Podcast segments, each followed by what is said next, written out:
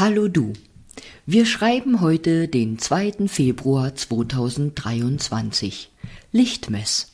Und in einigen Regionen wird traditionell zu Lichtmess der Klemmkuchen gebacken. Und zu Ehren unserer großen Klemmkuchenbäckerin in der Familie meiner Oma Erika möchte ich jetzt das Kapitel Körbeweise Klemmkuchen aus dem ersten Band meiner Erinnerungen eines Dorfkindes in der DDR vorlesen. Klemmkuchen sind ein traditionelles Gebäck des Flemings. Ich bin gewissermaßen ein Flemingskind, das als solches bei Tanzauftritten unseres Schulchores und fürs Familienfotoalbum auch die Flemingstracht getragen hat. Zum Backen der Klemmkuchen werden Klemmkucheneisen verwendet. Ganz früher nutzte man Zangenbackeisen aus zwei schweren Eisenhälften, mit denen die Kuchen über dem Feuer gebacken wurden. Schwerstarbeit, die ich selbst nicht mehr kennengelernt habe? Jede Familie hatte ihre eigenen Eisen, die durch Ornamente und eine Inschrift mit Angaben der Besitzer versehen waren. Ich kenne von Haus aus elektrisch betriebene Klemmkucheneisen. Das heutige, noch fortschrittlichere Modell nennt sich Hörncheneisen. An diesem Gerät lassen sich die Bräunungsstufen einstellen und ein grünes Lämpchen zeigt an, wann der Klemmkuchen fertig ist. Eigentlich ist er in dem Moment noch gar nicht fertig, denn heiß vom Eisen muss er sofort zu einem Tütchen gerollt werden. In manchen Gegenden wird er einfach nur gerollt und heißt wohl deshalb Rollkuchen.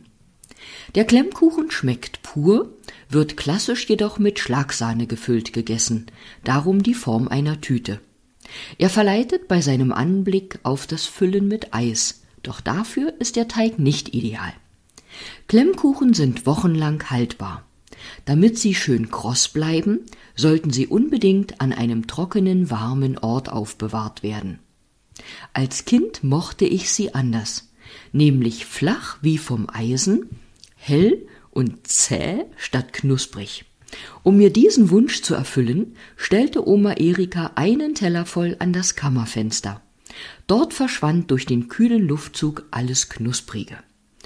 Oma war eine Heldin im Klemmkuchenbacken.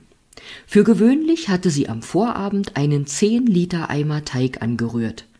Um diese Menge zu backen, stand sie stundenlang in der sogenannten alten Küche und kämpfte mit vier bis sechs Eisen. Das war eine Herausforderung, denn jedes Eisen backte anders schnell oder langsam. Gleichzeitig sorgte sie dafür, dass der Kohleherd im Raum gut angeheizt blieb, denn die Klemmkuchen sollten von Anfang an dem richtigen Klima ausgesetzt sein. Das Mittagessen servierten wir ihr. Dafür nahm sie sich keine Pause, sondern aß es nebenher. Während ich das schreibe, spüre ich sogar die hohe Konzentration, die dabei herrschte. Sie können sich vorstellen, da durfte auch nicht viel zwischengeredet werden. Die Klemmkuchen ordnete Oma während des gesamten Backens akkurat in große Wäschekörbe. War einer voll, wurde er sofort in die warme Stube gestellt, an die Heizung oder auf den Kachelofen. Oma legte viel Wert darauf, dass ein Klemmkuchen aussah wie der andere. Sie unterzogen sich einer strengen Kontrolle ihrer Blicke. Da landete mancher in der Schüssel, die für uns und in Anführungsstrichen alle Tage bestimmt war.